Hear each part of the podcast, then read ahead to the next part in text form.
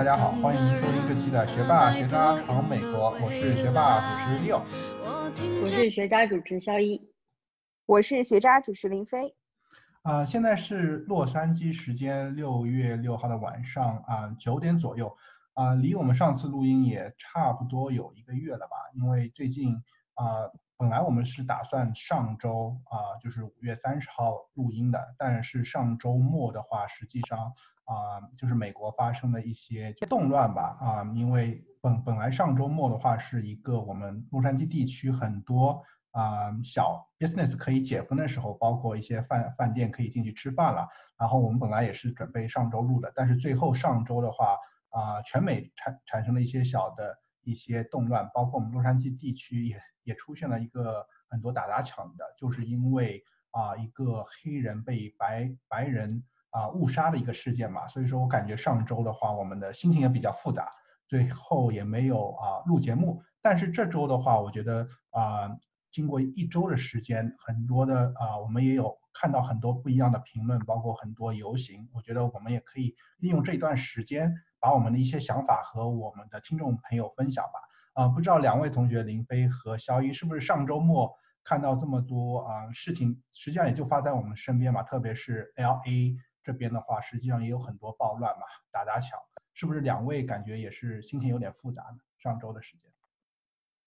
嗯，可以说就是来美国第一次遇到这么大情况的一个呃动乱，包括打砸抢啊，包括游行啊，就是第一次觉得说我去，怎么这么吓人？所以。然后后面也有很多的反思，就是包括各方面的嗯那个呃有一些发言啊，包括媒体啊之类的，那其实还是蛮多心理感触的。呃，我第一次感觉到问题的严重的时候是在上周日，我的手机收到了政府发出的警告，说呃就是洛杉矶地区要开始实施宵禁，从大概晚上的。一开始是八九点，然后不断不断提前，提前到六点，提前到五点，啊，晚上的五六点，大概一直持续到第二天清晨的大概六点左右。然后这是我人生当中第一次 接触到“宵禁”这个词，感觉它真的还能够发生在我们现实生活当中。那时候我感觉到问题的严重性。然后因为这段时间疫情期间就一直在家嘛，所以我就不停的在看 YouTube 上的一些。呃，新闻媒体的直播连线，就是美国的很多新闻媒体，它都会有一些直升飞机，所以它可以从现场第一时间就是不断实时播放当时游行的一些真实的状况，所以我就可以看到洛杉矶地区，不管是在市中心还是在呃市长的家附近那些地方，游行都是非常非常声势浩大的。然后你还可以看到有一些人，就是有一些暴徒吧，他们就是趁着呃游行的这个时间，然后对一些店铺实施打砸抢，把窗户打破，然后就是一群人拥进去，就开始疯狂的抢店里面的东西。就是当这些事情真实的发生在你面前的时候，你就觉得，仿佛就是就像一部电影在你面前，但它又是真实发生在生活当中。实际上。对，上周还是心情非常复杂的吧，就像林飞说的，感觉是好像在看电影，但实际上就是发生在我们身边的。特别是很多在电电视上看到的一些嗯打砸抢的画面，实际上这些店我们还是熟悉的，很多都是我们经常去的一些地方。但是看到啊那些打砸抢的画面，真的觉得哎，怎么会发生在我们这个城市呢？对，是的，有一些店家他其实非常恐慌，他就只能用一些木板把自己的那些店铺的玻璃全部都挡起来，以防暴徒把玻璃打碎。但是有一些人还是翻过那个木板，然后再进去抢劫，非常非常可怕。嗯，对，所以说我觉得，嗯，上，但是呃，后来几天呢，连续几天，应到应该是四到五天吧，我们 L A 的啊洛杉矶地区基本上都是有宵禁嘛。像林飞所说的，这个宵禁的话，这个概念对我们来说也是非常遥远。但是真实发生在我们身边，嗯，包括这个宵禁的时间从九点，然后提提啊，然后推前到每天六点，啊，就感觉事情还是有些呃严重嘛。嗯，但是最近几天已经慢慢的话，已经取消宵禁了，生活也慢慢恢复到啊平静中。所以说我们有这个时间去呃反思吧，啊一些事情也是呃希望用这期节目去和听众朋友分享一下啊我们啊对这件这些事情的一些啊感受吧。嗯，在说这个嗯我们的感受之前，我觉得有一个段子已经就感觉在啊在华人区吧，特别是华人区，很多人就说上周六左右啊，就上周这个，实际上我们可以看到很多呃呃人打砸抢的人，就是说美国的底线，你可以看到很多底线就是打砸抢，然后美国的上限实际上就是我们的那个 Space X 公司，伊拉马斯克公司啊发射了啊啊一个嗯那个宇宙飞船嘛，然后到嗯地空间站，对站对，所以说这也是美国的上限。然后呢，华人朋友们啊都是在家里啊吹着空调打着麻将，然后看火箭是火箭那个嗯呃升空嘛，所以说感觉实际上我们华人还是说是觉得嗯可以看到美国的下限，可以看到美国的上限，然后我们。呃，对于我们华人来说，感觉在政治的这个立场上，我们还是说是比比较弱势，也是不太愿意去发声的。所以说，很多人就用这个段子嘛，就是美国的下线、上线，包括我们华人啊，是在家里，呃，打着麻将、吹着空调，然后看新闻。我觉得非常非常一个形象的比喻吧。但是我是觉得，嗯，我们在政治方面是不太愿意去发声的，有很多的各种理由吧。但是我也想通过这。这次节目吧，呃，说一下我们的一些观，呃，那这边让我们肖一同学给大家稍微讲一下这件事情的一个背景。这个背景是源于一个在网上发的一个视频，就是说当时呃那个黑有一个白人警察跪在黑人的一个脖子上面，就是黑人倒地那种，然后呢七分钟时间，那么黑人就那个死掉了，就很意外的这样就死亡了。本来可能这个也不会在媒体上曝光，但正好有一个十七岁的一个高中生，他走过的时候拍下了这个视频，然后发到网上去，然后就产生了一个巨大的反响，就开始游行，就开始说黑人的生命也是非常重要的，Black life lives matter，所以就产生了一系列的这样的影响。那这个只是视频里面体现的，然后呢，我觉得这个事情。能够这样起来是有很多的原因。首先就是黑人群体本身是一个一直被歧视的一个群体，这个种族问题一直是存在的，在美国。另外一个是因为，呃，因为疫情，就是大家都已经在家里憋坏了，包括说，嗯，因为那个失业率非常的高，特别是黑人，他们的失业率要高于白人或者是我们亚裔。所以会有一个这样的爆发，所以就是会这个影响会这么大，这个是我自己的感觉。那大概的故事背景实际上是非常的简单，就是这个情况。对，但是这个画面还是触目惊心。我觉得不管是哪个种族看到这个视频，如果我们不讲种族白人黑人的话，任何的人看到啊这个视频，包括特别是这个黑人，他一直在说的一句呃。话叫 "I can not breathe"，意思说我是不能呼吸了。没有办法。我我觉得这句话是触动了很多啊人的心嘛，因为他这句话实际上他是说身体上不能呼吸，但是我觉得他引申到很多这个黑人的啊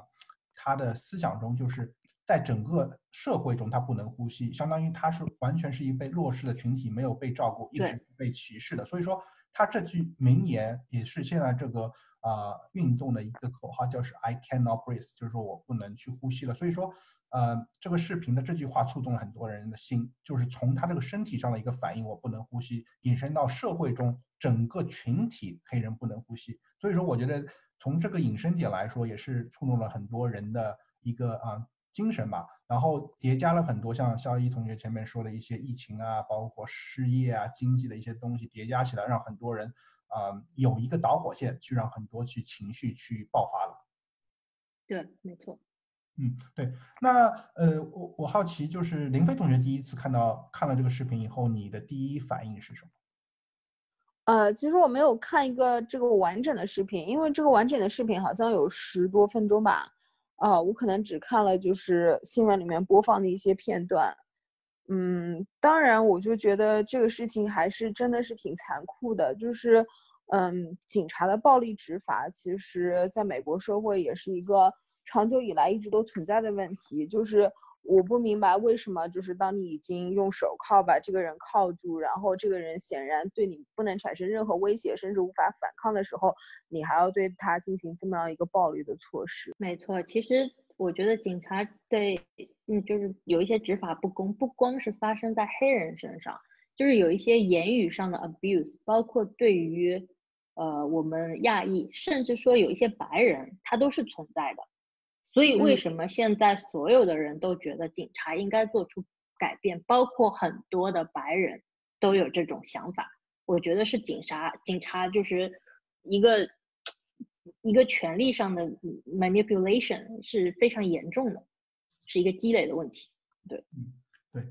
那呃，讲了这个故事的背景以后，我。这边嘛，我们就想讲一下一些呃观点吧。啊，我们主要还是分两边嘛，就是一个是支持嗯黑人这次运动的，支持他们的这个平权的一个运动，还有一些就是说深度思考，不是说完全不支持，但是他们的观点是要深度思考，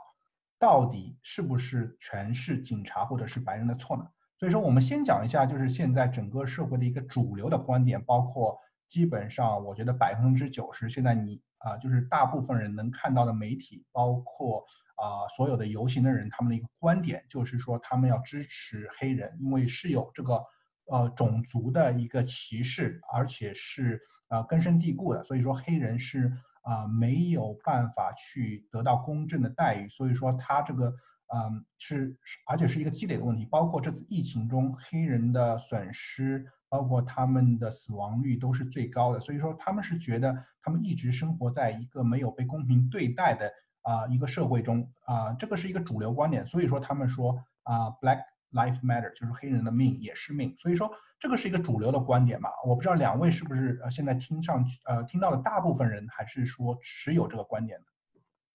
对，那肯定是，就是你去看大部分的主流媒体，甚至就是你。能接触到的这些媒体，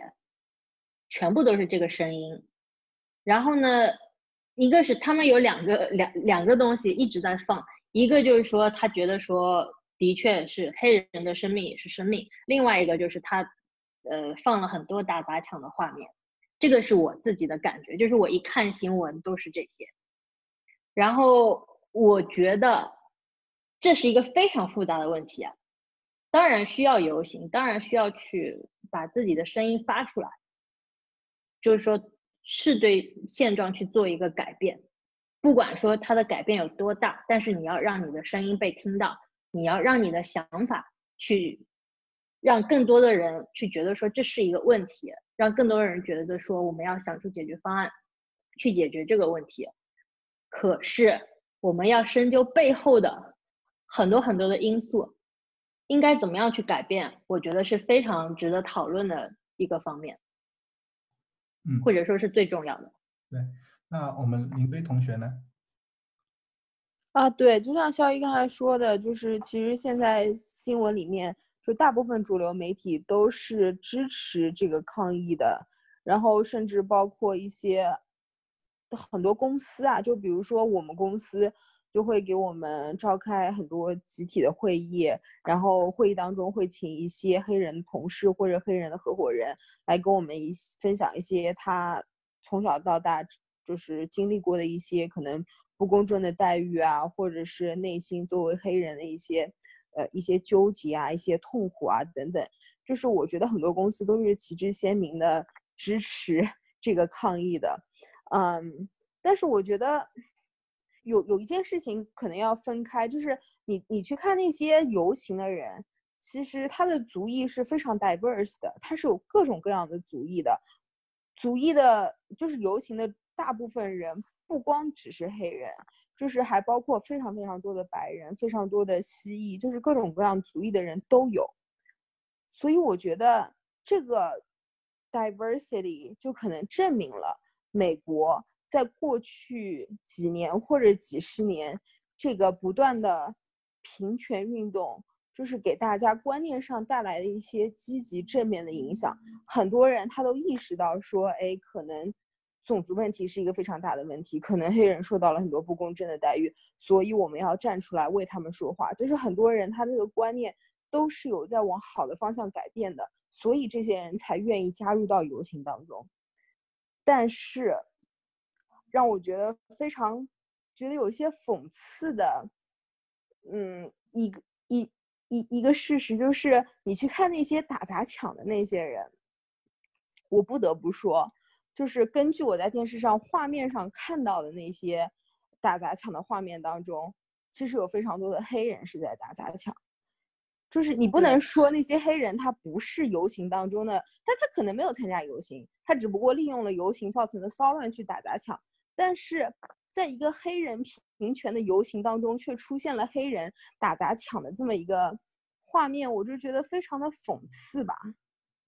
对，然后我这个这边我也要补充一点，就是在真正在游行的人，就有一些黑人在游行的时候，他看到。有人借着游行的这一个口号去做打砸抢，他们自己都受不了了，他自己就跟这些人就开始就是劝，就是跟他们大吼，或者是直接打起来，就是说你为什么要破坏我们去做这样一个努力？对，甚至有说对，甚至有跟就是警察跟跟那个这些发生冲突，有一还看到一一张照片，就是有一个落单的警察。是游行的这些黑人把他围起来，对他做一个保护。我觉得真的是很讽刺，就是说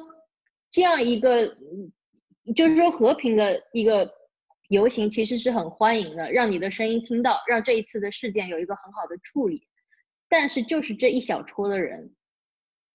在就是经过媒体反复反复的报道。让我们对黑人的印象就有一些可能对黑人的印象就越来越差，就是说你看他们天生就是这个样子，所以说他们这个在在种就是说种族歧视是永远没有办法改变，因为他们天生就是这个样子，就可以让人家有这样一个想法。对，是的，其实除了打砸抢之外，还有一些就是毁坏建筑物的一些行为存在，就比如说呃，费城有一个房子被烧了嘛。然后前几天还看报道说，好像美国历史最悠久的一个卖科幻书的一个书店，就是也被烧了，就是存在各种各样就是损坏建筑物、损坏公共设施的一个行为。就有时候他的目的可能并不是打砸抢，他是想要表现自己的愤怒。就是我看到有一个黑人游行者，他在接受采访的时候说，他说他觉得这是必须的，就是一定要毁坏一些建筑物。因为只有这样，才能让别人感受到我们每天到底经历了什么，我们所看到的世界到底是怎么样的。他只有把这些东西毁坏给你看，才能够表现出他内心的那种痛苦，或者说他看到看看看看到的世界的不公正和世界的混乱吧。嗯，对，就是我我我不知道怎么去评价这个。嗯，其当然，我觉得，嗯。那我们就先说一说黑人这一边吧，就是说黑人这一边，他的确是一直被歧视，就这个我们是不可否认的，对他们的歧视也是特别的多。那我觉得你们应该也会同意这个观点吧，就是说历史上自从从他们是黑奴就卖过来当黑奴开始，就是一个很不公平的对待。当然，就是我个人认为是一点一点的变好，包括林肯的就是这种解放黑奴的运动啊。包括现在就是，你看奥巴马也可以去当总统，有很多的就是地方的那些也有很多政要，也是就是黑人，包括我以前上班的地方，就是相对来说比较少，但是也是有黑人当上 director、当上 partner 的这种，我觉得都是还是存在的，至少我是看到过的。如果你说完全的不公平，那这一些人绝对不会出现在这个场合里面。对，而且其实教育系统也给了黑人学生很多优惠的政策嘛。嗯，对。但但是现在主流媒体的一个观念就是说，它是一个系统性的种族歧视。虽然说有一些少数的黑人是通过他们的努力成功的，但是对整个黑人还是有一些啊系统的一个种族歧视啊。因为很多人就说，有可能是呃黑人的自身问题，包括他们比较懒啊，有可能他们在一些学习方面不是特别好。但是很多人就说他们的起点啊是比很多就是其他族裔低很多。那主要的起点低就是因，呃，主要的起点低，就是因为一个是贫穷，一个是教育。那贫穷的话，首先就是因为，嗯，他们的那个呃社区是比较差，没有得到一些很多的一个啊补助。教育方面的话，他们也是啊，因为各种原因嘛，所以说他们没有得到一个好的一个嗯教育资源。然后嗯，在这方面，他们是觉得在美国这个社会中啊，虽然说有可能大家对他们歧视，有可能黑人是犯罪率比较高啊。或者是他们的一些啊啊，就是说教育程度啊，或者比较低，但是这之后，嗯，他但是最终的原因还是一个系统性的歧视，包括他们一个经济、政治、社会、历史种种原因造成他们没有拿到啊很好的社会资源，也是受到歧视，最终他呃他们的起点就比别人低很多，所以说啊他们在这嗯在很多的地方就会受到歧视，然后才会造成这样的。啊，一个最终结果包括呃很多黑人小孩，嗯，在一那很多的包括就是说在嗯在警察执执法的一个过程中，黑人的一个歧视就是更加明显了。因为很多黑人的话，很多很好的一个例子就是说，如果黑人进一个呃超市或者商场，他的手都不能敢放在自己的那个呃那口袋里，因为很多人就会有一个歧视，觉得啊，你如果是黑人，然后你的手放在口袋里，有可能你就是偷了东西。就很多一个系统性的一个歧视吧，造成很多黑人他们没有得到他们要资源去达成呢，有可能去呃去生去过一个比较呃好的日子吧。所以说他们的犯罪率，包括他们的教育程度都比较低，是因为一个整个社会的资源和歧视造成。我不知道两位对这个观点呃怎么看？是不是现在一个主流媒体还是觉得是整个社会对他们的资源包括？啊，一个歧视，所以造成就是他们的一些啊呃，就是呃能得到的一些机会比较少呢。呃，我个人是觉得，他们一直在，就是说，呃，我们所有来说，就是说，呃，意见上，就是黑人受了歧视，黑人一直受歧视，他们喊了这么多年，就是说，在这么多年里面，有没有对他们的社区增加一个，就是说。更多的资助，教育上有没有有更多的投入？为什么喊了这么多年还是完全没有？我这个我比较好奇啊，就是说有没有数据显示是相对来说有一些增加的？嗯，我没有具体的数据，但是我觉得其实他可能进步比较缓慢，但是我觉得这个平权它确实是有进步的，就是包括学校里面越来越多的黑人学生。然后公司里面越来越多的黑人员工，然后甚至到最就是奥巴马成为总统，我觉得就是其实这个种族偏见系统性的种族偏见，它其实是有在慢慢改善的。你不能说完全一点进步都没有，我觉得这个可能是有失偏颇的。对，但是我现在突然意识到一个问题：如果说这些资源给了，有没有人在 manipulate 这个资源？比如说。上层的意思就是说，你招多少个黑人的学生进来读书，那我就给你拨多少款。那人是来了，但是教育质量真正有没有提高？我是觉得说这个系统可能是存在着很多的漏洞，是真的，就是说，就是说，就就是说，它可能是包括监狱，就是之前我有看到过说，如果说这个监狱里面有多少人，他是按照人头算嘛。所以说，黑人被逮捕的那个也特别多，就是为了，就是让有一个人，有一些人，有一些人作为手段，去把这个钱给收了。所以说，我觉得教育跟这个监狱两个问题，可能都是会存在这些被人家利用了，然后形式上去故意收黑人孩子，但是没有，并没有什么卵用。同一所学校。黑人都可能没有办法，嗯嗯，被老师跟其他孩子一视同仁，台面上就好像觉得说我给你福利了，但实际来讲的话，就没有很多本质的区别。我觉得这个我不是很了解，但是我觉得如果他进了这个学校的话，他跟其他学生享用的教育资源应该是一样的吧？就比如说他们上课的老师应该是一样的，然后他们的评分应该是一样的。就是我觉得，特别是为什么，嗯，就在我们华人群体啊。就是很多人发声，一定要支持黑人的这个运动吧，就是 Black Lives Matters，因为我们也是少数族裔，而且是被比黑人少的更少的一个族裔吧。然后现在很危险的，在美国的一个概念，他们大家说的就是包括这个运动就是白人至上嘛，所以说有很多的一个特殊特殊的一个群体，所以说像林飞前面一直提到一个平权运动啊也是非常重要的，包括实际上我们华裔也是受了呃很多这种平权运动的一个啊福利吧，包括就是啊呃马丁路易金博士当时一个黑人运动，实际上他的。不只是黑人，让很多少数族裔，包括华人，也可以在这个平权运动上得到了很多实惠，让美国啊减少了很多白人至上的一个理论吧。那这一次又是一个非常重要的机会啊，让我们去和一个嗯黑人这个少数族裔一起努力吧。因为很多华人他们的意识中就是说我们华裔是非常少的，所以说我们要和其他的少数族裔一起。去争取这个平权运动，因为你完全不知道下一次有没有可能就是一个反华的运动会出现。那到那个时候，如果你这次不站出来去帮助黑人的话，那下一次如果有一个反华的运动的话啊，那呃有没有人会帮助我们华裔呢？所以说他们是觉得，如果不去解决这个系统性的一个嗯，就是一个歧视少数族裔，包括黑人，包括其他族裔，白人至上。的啊形式的话，我们华人有一天也会受到深深受其害，所以说他们是觉得我们这一次一定要站出来，不能保持沉默，我们要和黑人一起去，嗯，帮少数族族裔去，嗯，去得到这个，嗯，平权运动，嗯，所以说两位对这个观点是不是，嗯，有什么看法呢？嗯，我觉得可能，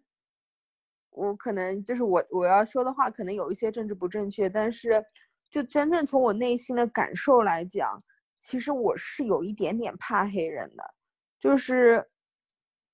比如说我有时候走在路上，就空无一人的街道，然后有一个黑人迎面向我走过来，如果他穿的比较邋遢一点，或者说他走起路来有一些吊儿郎当之类的，其实我的心里是会怕的。就是我我虽然知道说。每个人都是平等的，就是我不应该歧视他，但是出于某一种原因，我的潜意识还是告诉我说这件事情可能会有潜在的危险，我是怕的。然后我觉得就是你刚才说的系统性的问题，其实是鸡生蛋，蛋生鸡的问题，就是为什么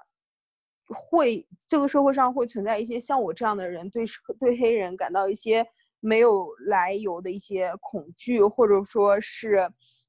一些偏见。你你要看看这个社会的犯罪率啊，就是其实黑人在这个社，在美国这个社会的犯罪率是非常高的，它要高于其他很多族裔。所以说，正是因为这个犯罪率，让我们就是惯性的认为说黑黑人可能会存在一些，就是有一个陌生黑人出现在我面前的时候，我的生命可能会受到威胁，就是。我我觉得你你不能去就是一味的责怪那些就是有这种偏见心理的人存在，因为他背后也是有一个数据原因在那边的，所以，我我不知道你们有没有过这样的感受。嗯，我因为我们其实这个原因的话，就举个例子，就是我们原来在当趟上班嘛，有一条街是七街。那边有很多很多的流浪汉，那你去看，大部分都是黑人，包括就是说现在搭的很多的帐篷，所以说你看到的这些人大部分都是黑人，所以你你的脑子里就会有一个思维，就是说这些人可能会就是他会，万一我街我我在街上走，他们会伤害我，或者是会推一把，的确有这种事情发生，就是原来我们在路上走，突然被人扔个瓶子，被人推一把这种事情，就是在当趟。不是在在就是比较其他的区域了，就是在当场比较乱的这一块是会发生的，所以这些已经让就是让我们，就是说你你一朝被蛇咬，十年怕井绳嘛，对吧？就你你已经受伤过一次，受到这种推啊，就是扔啊这种一次，你会觉得说，那我下次碰到这黑人我要小心一点，因为你这样子在呃碰到白人去做这个事情是非常少的。对，所以说警察其实，在执法的时候，对黑人有一些特别的关注。其实我觉得，从某一种角度来说，是不是也是有他们的原因的呢？肯定是有。如果就是说，我我是在网上，当然这些可能都需要去考证一些数据，但是这个是黑人，他有一个黑人他自己在游行的时候自己说的，他说我们都在喊，我们都在呐喊，我们需要平权，我们需要被公平对待。可是有没有想过自身的原因？我们作为一个黑人，去白人的社区跟去黑人的社社区，我被白人枪杀的概率比被黑人枪杀的概率要小两千倍。嗯，在美国，所以我的我我的我当时就震惊了，我想说，你是一个黑人，就说居然有这样的数，不是一百两百倍，是两千倍。嗯，所以包括说有一些在超市做保安的这种黑人，呃，他他会说，如果一个黑人走进来，他看上去有一点鬼鬼祟祟，他们就非常的 alert，就说我要怎么样去。就是我觉得可能会有一些犯罪要发生，我怎么样去保护我应该保护的东西？他就会非常的紧张。对对，那是的，对，当然就是说这这个东西真的是鸡生蛋蛋生鸡的问题，就是说你你这些犯罪的背后肯定是有很多社会的原因造成，就是说你你的社会的不公一些歧视。可是今天我们真正怎么样去改变这个局面？为什么说了这么多的？这这么多的年份，就是说永远他还是站在这样一个高度，就是说可能现在更加撕裂，更加的，就是不平等。为什么有这么多的事情发生？就怎么样才能去改变呢？对，是的，就是其实你就像你刚才说的，就是你看那些高的犯罪率背后是那些社会问题，就是那些可能就是由于财富。财富分布不均匀啊，或者说是得到的教育资源不均等啊，等等之类的原因，造成了黑人的高犯罪率。但是正因为这个很高的犯罪率，同时又固化了人们对黑人的那些偏见，然后正因为这些偏见，然后又引发了社会分财富分布的更加不均匀，就是这是一个非常可怕的恶性恶性循环。没错，对对，但是，但是我我又要说了，就是说，嗯。其实，其实这个事件大部分的都是政治正确，就是包括主流媒体一直在做政治正确的事情，就是有很大的一部分人沉默的人，他们到底是怎么想的？因为现在我们没有办法去说，就说啊，我觉得这个事情也有要看去看另外一边，我觉得会被喷得很惨。就像有一个网上有一个黑人女性社会运动社会活动家叫 Candice Owens。他就发了一个视频，他就说到这件事情真正要看的几个点。首先，这个弗洛伊德他绝对不是一个英雄，他不是马丁路德金，甚至他是个犯罪分子。他去过监狱，至少应该我在我记得的话，至少有三次。最严重的一次是抢劫入室抢劫一个孕妇。然后用枪指着他的肚子，嗯，因为就是有目击证人，就是拍到了那个，当然是这个是一个团团伙那个犯罪了，就有目击证人看到了那个车牌照，所以才抓到了，而且弗洛伊德是开车的那个人，然后就因为这个事情被判了五年，然后他被抓的时候，就是在他死前被抓的这一次，是刚开始是不配合警察的执法的。另外一个呢，他当时也是吸毒，有吸毒的部分，他是当时是在嗨的，所以作为一个警察有这样就是不配合的，我是不是怕他有枪？就是说警察的可能会需要去，就是就是做一些做一些手段，让他就是在安全的范围之内，至少对他们自己的生命不会产生影响。当然，我完全同意说这个执肯定是执法过当了，就是说这样子去。让他这个生命结束了，呃，这不应该由警察来决定，这应该由法律来决定，他是去坐牢还是干什么？对，但是这也不能改变说弗洛伊德本身就是一个罪犯，他不是英雄。现在就是说要把他的要开追悼会啊，要干嘛？我觉得这个真的是有点太过分了。你可以去说这这指责指责这个事件本身，但是你没有办法忽略说。他就是一个犯罪，呃呃，犯罪分子。对，就是说这个东西是没有白人、没有亚洲人、没有任何其他族裔可以说的。这个是社会活动家，是因为他是个黑人叫 Candace Owens，只有黑人站出来把这个事实摆出来，可能还有一点说服力，否则你就会被喷死。对，另外，对，另外呢，我觉得这一个社会活动家他讲的其中一个事情是非常，就是非常具有争议性吧。呃，他就说黑人社区永远都不会有改进，直到那些黑人领袖停止撒谎。其实这句话蛮蛮触动的，我也觉得说黑人群体是不是被这一些黑人领袖政治正确？去被选票所误导了呢？一直在牺牲的这一批人，我因为你要想啊，一个一个族群，他当然是会让觉得说我我必须要慢慢的变好，就是说人类 in general，就说人人就是有一个进化的过程，我希望我的下一代肯定要我比我这一代要好。可是黑人的这个家庭就很奇怪，很少有人一代比一代好，就说。他们比如说弗洛，像类似弗洛伊德这样子，他可能犯罪，可是他们下一代犯罪的概率是非常大的。是的。然后一代接着一代，而且他们就只有仇恨。你去看他们上街去游行去诉求，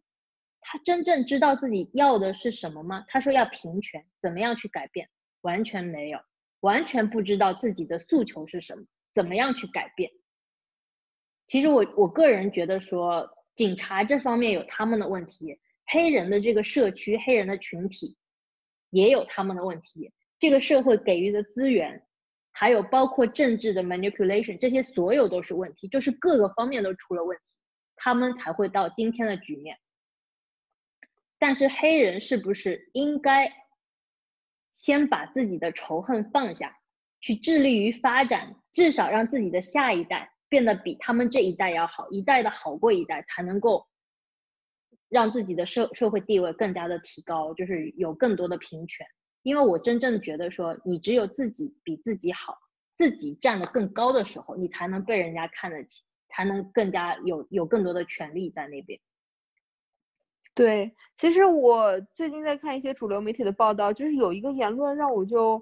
心里稍微咯噔一下，就是。嗯，那些白人主持人会说，呃，这不是黑人的问题，这是我们的问题，是我们需要解决的问题。但我并不觉得这是一个白人世界所能解决的问题，这个是整个社会共同的问题。就黑人群体，他可能自己也存在一些自身的问题，就像你刚才说的，就是为什么。黑人那么难以实现阶层的跃升，为什么你达到了某一个阶层之后，你可能又会往下退下来？就很多东西都有一些自身的因素是需要自己来反思的。当然，这个社会其他群体也有他们需要解决的问题，就是这是一个社会共同的问题，而不是说这是白人需要解决的一个问题。对，现在就是我觉得白人已经变得说已经有一些创伤了。包括说亚洲人，因为最近所有的言论就是说你们也必须发声，你们也要做那个，你们也要做做这个，就说我不发声我就是有罪，我不站在黑人这边我就是有罪，就好像是在一件贴标签的事情。包括说选边站，因对，因为我已经我我不知道其他的州，至少在加州，我觉得在我认识，包括我的邻居啊，就是有一些认识的，包括。就是包括一些同事，他们家里的人，我觉得他们比黑人还要愤怒。就是在这个疫情的情况下，他们都要去游行，他就说不应该受到这样的待遇，非常的生气。然后已经觉得说这个世界上有很多的白人，他们有多么的不公平，有多么的种族歧视，这是错的，我必须要改变这样的现状，真的是比黑人都还要义愤填膺。因为什么？就是我觉得他心里已经。已经被就是被洗成这样，就是说被主流媒体洗成这个样子，他就觉得说是他们的错。可是你要知道，有很多人他不是种族歧视的人，有很多白人他是好的人，他也没有犯过罪，但是他们就觉得说是他们做错了，这是一个很恐怖的事情。这个对我来说是完全没有办法接受的。嗯嗯，是的。就是你在你在讲平权的时候，你在讲照顾黑人权利的时候，那你有没有同时考虑到其他族裔的他们的权利？对，就是如果你强调公平的话，那是不是所有的人都要公平？对对我我的意思是说，就是所有的人都应该生而就是平等，就是说，当然你你因为社会贫富差距，你没有办法选择你生在哪一个人的家里，可是是不是一个种族要共同的努力，让他们一代好过一代？华人原来也没有这样子的权利，当然我们应该感谢说黑人，因为因为黑人的牺牲，黑人的努力，就是。我们华人也可以跟白人住在同一个社区，就是大家可以通婚啊，各种什么的。但是华人刚开始的时候来的时候也是劳工，以前肯肯定不像现在，就是有一些比较有高阶的人移民过来。那原来在这么穷的情况下，在作为就是修铁路啊，或者是一些很很可怜的劳工的情况下，那现在他们的后辈一代比一代好，子子孙孙辈辈就是开始。进入当然可能就是说，不是说像政治上可以进入多么主流的一个情况，但是整体的印象是现在的华人还是相对可以的。我不知道说以后会有排华或者是一些其他事情发生，可能很糟的情况下，这个我没有办法预见。但是我目前觉得说，至少华人不会给人的印象是偷啊抢，就是他们给人印象是比较勤劳，会去做一些小生意，然后呃就是教育上比较肯花功夫。但是黑人就不是这样的，那个一个一个观念，因为他们的话就是说，如果我们说他原来是奴隶奴隶制，就是说被被那种奴隶制就是迫害干嘛，我完全同意这个。可是当奴隶解放以后，他们为什么没有像华人这样一辈一辈一代一代，就是让自己的地位稍微得到提高呢？这个是我很迷茫的问题啊。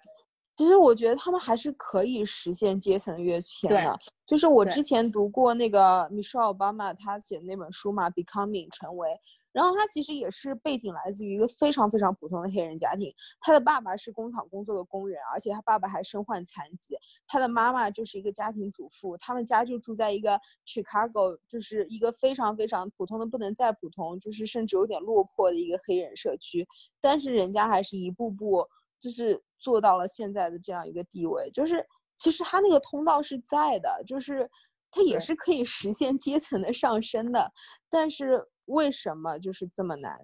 对于大部分群体来说，我觉得是最主要原因是因为他们他们的恨太多了，就是我我明白，就是说这个社会实在是不公平，对他们不公平，可是你。如果一味的去恨，把这个恨传输给你的下一代，因为我看到有一些游行里面有非常小的小孩子，他那个眼神是几近恐怖的一个状态，就是他眼里写满了恨。你觉得他能够去有这样的仇恨，他能够去有改变自己，然后去用用那个用用更更宽广的视角去看待这个世界吗？我觉得这是不可能的。首先，他们要做的是停止传递。仇恨，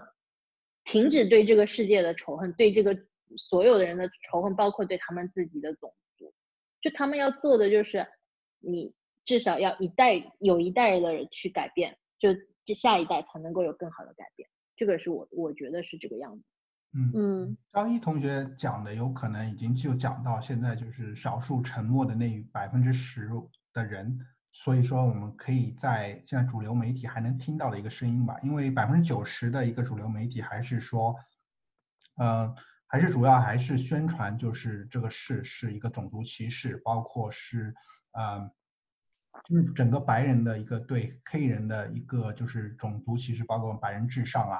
嗯，然后剩下的百分之十的观点，实际上就和前面我们小一同学表达的，呃。接近吧，因为这也是我们很少能听到的一些主流，啊，一些人还在这个嗯媒体上发声的。那他们主要的观点，像肖同学说的，有可能第一就是，啊，很多问题我们承认这个社会是有歧视、有偏见，啊，黑人没有得到一些呃呃权利，但是。反过来说，黑人也有一些自身的问题。首先，第一就是他们不能把这个仇恨一直带着，永远是觉得白人欠着他们的。从他们祖先的每一代都是白人欠黑人的，所以说我们现在要把这些拿回来。我们所有的啊，现在得到的这些事都是因为你们对我们的偏见，所以他们永远是生活在仇恨或者是觉得别人是欠我们这个观念上。那第二个观点的话啊，他们就。现在很多观点就是说是政治正确，永远是觉得你如果不选边站，那你就是错的啊，这个完全就是一个道德绑架，觉得你如果不支持黑人，你就是错的。那这然后第三个观点的话，我觉得很多人也是觉得，嗯，他们一个很大的观点，我觉得就是说，实际上在美国啊，已经对于弱势群体，包括一些弱势的，嗯，种。就是说，民族的话有很多很多的机会，包括林飞也讲的，还是有这个通道的。因为你如果和其他很多国家比的话，美国这个，呃，美国梦的话，我觉得还是说给很多弱势群体，给很多呃，包括非法移民，包括一些落实很多的一些呃人，一些很多平等机会吧。我如果你和其他很多国家比，我觉得美国在弱势群体方面已经是做的。很好，但是是有问题。但是他们是觉得已经啊给很多人机会了。那为什么黑人他们没有抓住这些机会呢？就是包括了他们前面肖一说的，有可能他们是带着仇恨，然后一代啊仇恨传到下一代。第二的话，他们永远是啊觉得是别人嗯欠他们的嘛。那这边的话，华人的一些主就是一些呃意见吧，包括就是嗯。我觉得有一位人的一个意见，就是我觉得呃想跟听众朋友分享一下。他们就说，华人当然是我们是平权运动的受益者，我们要感谢啊路德金博士。然后我们我们华人也是对黑人的遭遇既同情又支持。但是你不能老把黑人定位为白人的受害者，不停的给他们政策倾斜、经济补助。啊，就算历史上给他们很多政策倾斜、经济补助，他们脱贫了吗？呃，西裔非法移民起点比这些非裔高吗？福建偷渡移民起点比这些非裔高吗？他们后代翻身翻身以前政府照顾了吗？所以说他们是觉得，呃，一些华人也是觉得，呃，很多因素有可能有可能也是他们自身的一个因素，包括肖一前面讲的，华人的一开始的第一代、第二代移民也是非常非常低的起点，但是是通过了一个 generation 给下一个 generation 的一个。啊，传递才让很多种族是慢慢啊，慢慢去起来了，包括非法移民啊，也是通过啊一代接一代，让他们去慢慢的一个啊更好，变得更好。如果我们永远生活在是别人欠我们，永远生活在仇仇恨中，你完全没有每个啊 generation 每一个啊 generation 都生活在仇恨中，我觉得这个民族它怎么样去复兴呢？对，其实。要说的话，第一代移民的华人比黑人的起点还要低，因为他们可能连英文都讲不好，黑人至少还能讲个英文吧。但是我觉得他所说的起点，就可能，就比如说你对华人可能不存在这种系统性的歧视吧，就不会说你一走进某一个店里，你把手插在口袋里，就觉得哎，你可能要掏枪抢。抢这个店，对对对，这个不存在这样的歧视。对，但是问题是，这个又回到鸡生蛋，蛋生鸡的问题啊。嗯，就就是你你这个东西，就是复杂就在这儿。这个歧视的话，我觉得公平的话，我们觉得有一篇文章的一个观点非常呃重要，就是他说的到底是你黑人现在要的是起点公平，还是要结果公平？因为你要的话。是，如果是起点公平的话，那没有绝对的公平。那我就打个比方嘛，那我们就用那个运动嘛。如果是现在你可以看美国的这个 NBA 的这个篮球联盟，大部分的球星，包括大部分的球员，基本上都是黑人吧？那我们亚裔的话，呃，基本上好像能打篮球的就是 Jeremy Lin 嘛。那从这个角度说，我完全可以说是 NBA 是歧视啊亚洲人。因为我们呃没有亚洲人可以进 NBA 打球，那为什么你全部招的是黑人呢？那这个是不是一个系统的篮球对我们这个呃亚裔族群的一个歧视呢？因为我们亚裔没有可以到你们最好的一个联盟去打球，那这个是不是一个起点公平呢？两位怎么觉得？呃，从这个篮球上我们讲啊，这个起点公平这件事。那从这个篮球这方面就可以印证，这个起点是不公平的，它就是有。先天了一个不公平的因素在，所以说它不可能做到起点公平，这是一个先天的因素。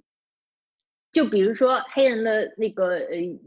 运动细胞和音乐细胞可能是优于我们亚裔的，这个是必须承认的。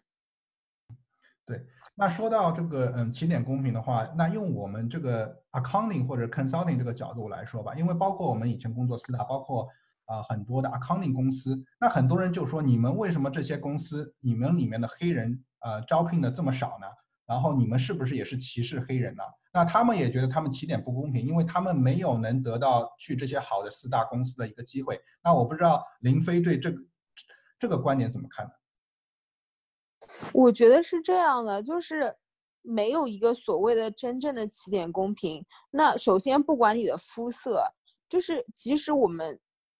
就就同一个族群的人来说，就就黄种人来说吧，那我们每个人出生的家庭背景还不一样的，就是你家可能比较有钱，我家可能比较没钱，你家可能就是本身的教育比较好，我家教育可能没有怎么好。那这样的公平，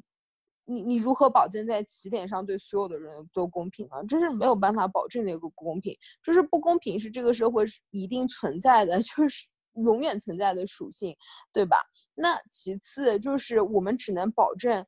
在选拔人的时候，我们是根据他的 performance，他的表现来选拔，而不是根据一些其他无关的因素来选拔。就比如说招聘的时候，嗯，首先就是在美国有一个传统，就是你不能在你的简历上放一张你的照片，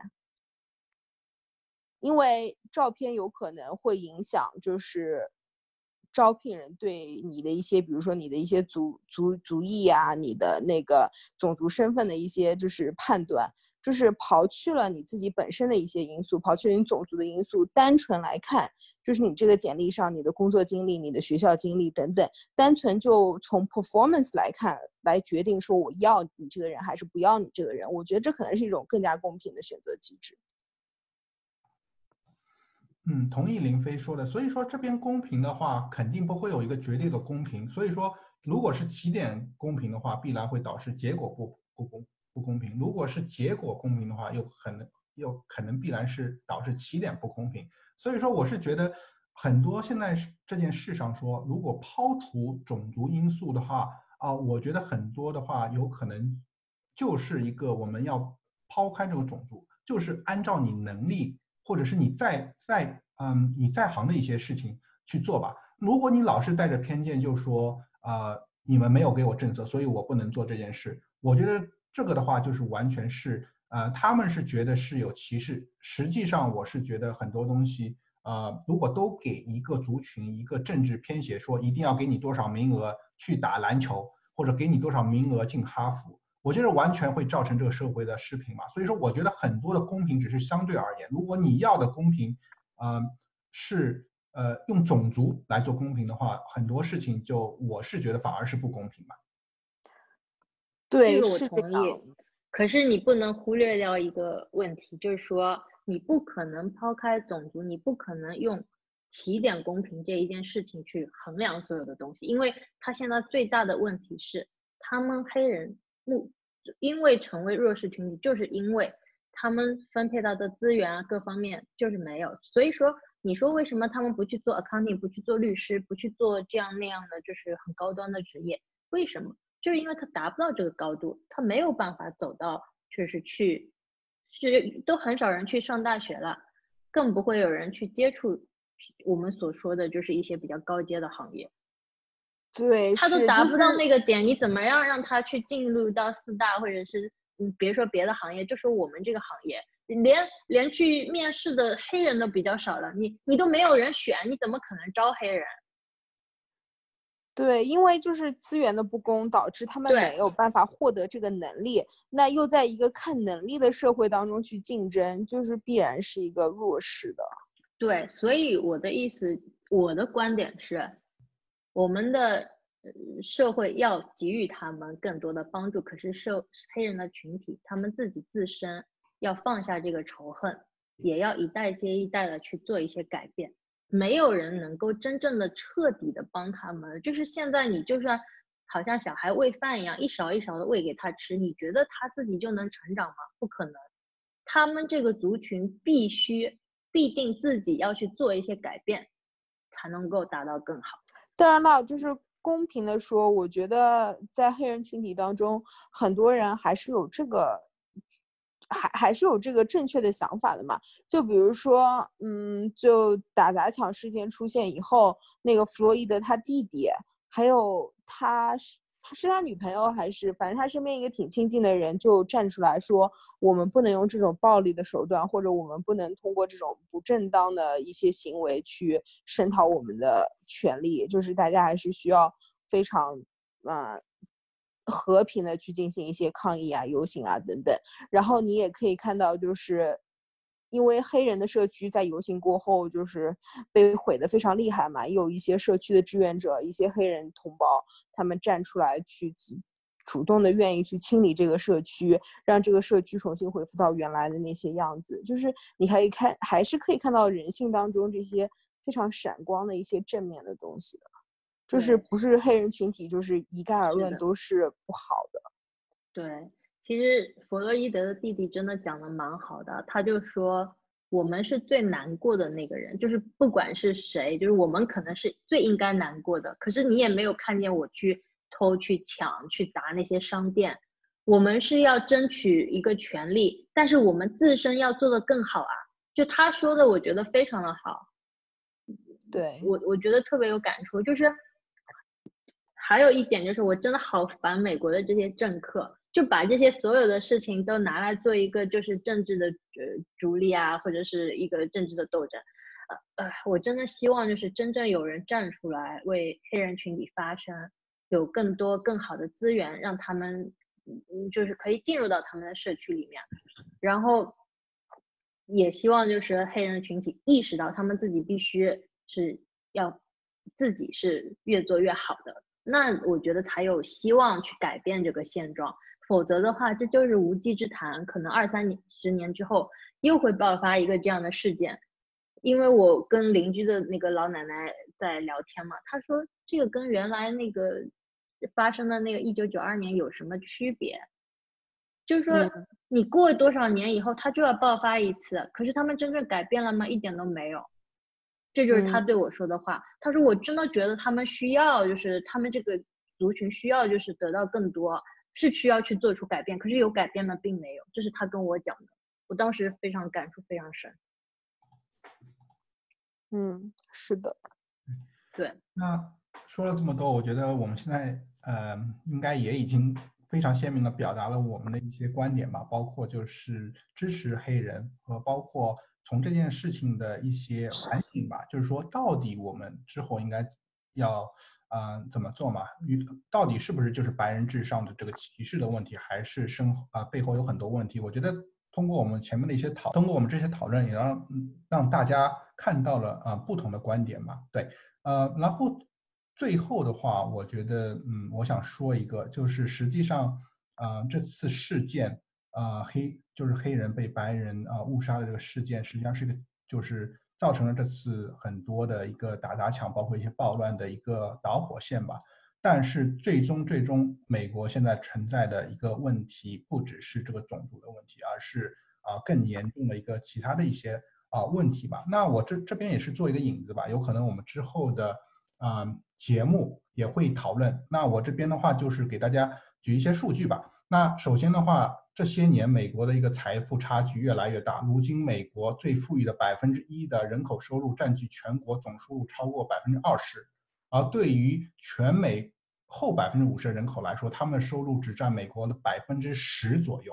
这个趋势是从一九七零年以来就不断的啊恶化。然后，包括他们的资产也是美国后百分之九十的人只占据全部人口资产资产的百分之二十三。嗯，剩下的百分之嗯七十七的资产全归前百分之十的人所有拥有，而且这个趋势也是越来越明显。所以说，现在最重要的一个啊问题是一个贫富差距问题。美国的贫富差距从一九七零年到现在二零二零年是不断啊扩大的。所以说，嗯，贫富差距的这个拉大也使得很多就是中低收入者积累了很多。怨气，再加上这个疫情的影响，很多人啊失去了工作啊，所以说我觉得这个才是真正这次暴乱的一个核心。这次的背景实际上就是因为财富啊差距造成了这几。那不知道两位对这个财富不不均的这些问题，是不是也有一些自己的一些嗯看法呢？肯定是有财富不就就是财富不均这个，就是整个事件的导火线，这是一个很重要的原因。因为你看，包括就是游行的时候，包括有很多的白人，还有非裔，就是那个蜥蜴，就是各群体。为什么就是有这么多群体不同群体的人去参加？因为心里大家都有诉求，所以我觉得这个绝对是一个非常大的社会问题。但是你说怎么改呢？这个东西你怎么说呢？对吧？我我就觉得也也没有特别的办法说吧。对，而且我觉得财富不均这个问题在日后只会越来越严重，而不会有所改善。因为，比如，因为很多现在的很多工种，其实它越来越需要技能型的，而非劳动型的。劳动型的那些工种已经慢慢逐渐被一些机器啊，或者说是一些人工智能等等的取代了。然后，它现在越来越多的需求在于那些技术型的一些工作。或者是一些高科技的工作，但是这些完全需要教育资源的支持，是吧？就是如果你没有教育资源的支持，那你就是可能真的会被这个社会所淘汰。其次一点就是，其实现在这个资本市场更多的时候是一种资本的运作，就是说如果你有钱了，那你可以通过各种各种资本的运作，比如说投资啊，或者是什么各种各样的操作，让你的资本以以一个非常快的速度去增长。但如果你本身是那那些没有资本的人，那你的那些钱可能就一辈子都存不下什么钱，尤其是像现在呃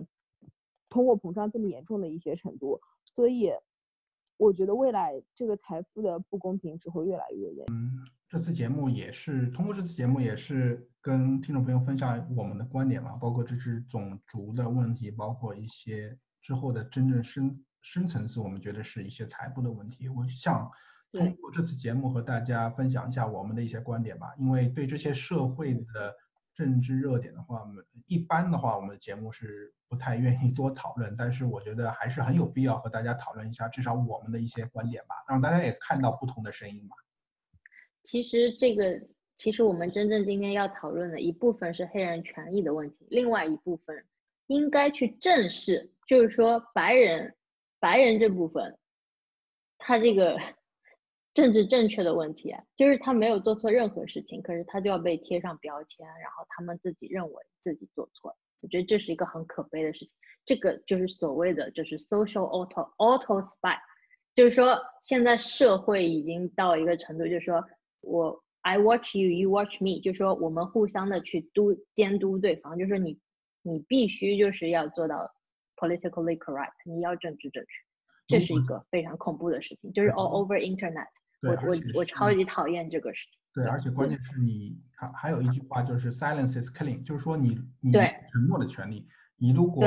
沉默也是代表你不支持嗯黑人运动，所以说感觉这个完全是一个一个道德绑架吧？我觉得对，完全是道德绑架。我非常讨厌这个词汇叫 social auto spike，可是它是真真正正发生在我们身边每一天。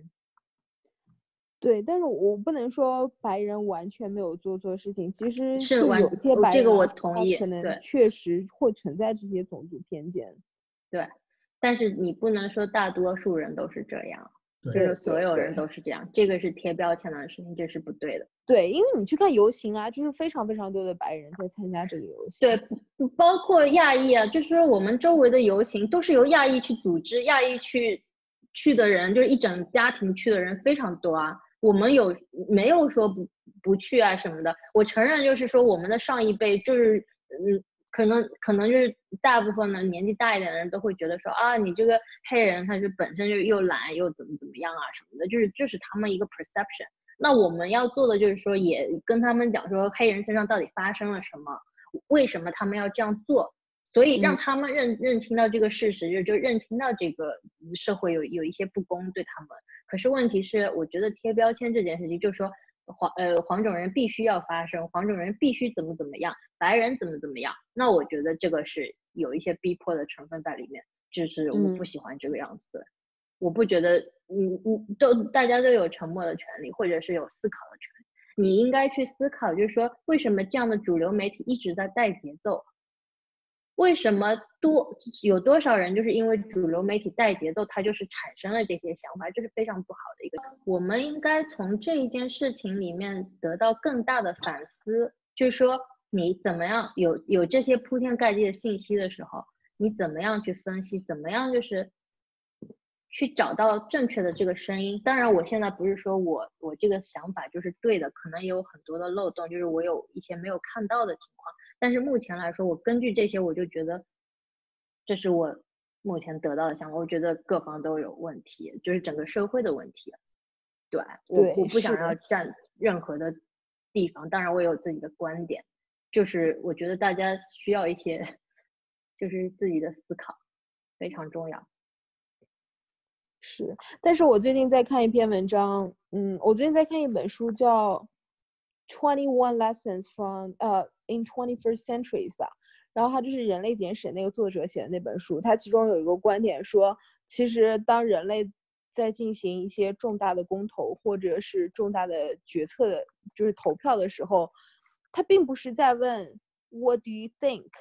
他是在问 What do you feel，就是你的感觉是什么，而不是说你认为什么。因为大部分人在投票或者在表达自己的意见的时候，他。很多时候是非常情绪化的，他并没有非常足够的一些信息，或者说足够的知识来做一个理性的判断。如果说所有的决议都需要用理性的东西来作为支撑的话，那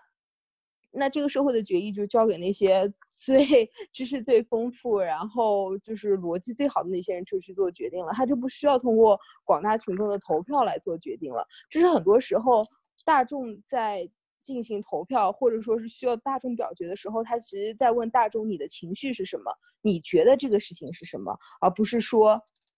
嗯，你你你是通过什么样的推理，或者通过什么样的信息来做出这个判断的？对，没错，我的确，我觉得这这本书是非常蛮吸引我的，对，因为我有他的那个就是时间简史啊之类的，就是对，所以大众是不理性的。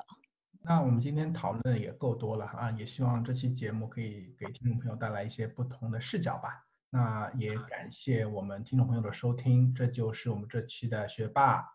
学渣、学渣闯美国、闯美国，感谢收听。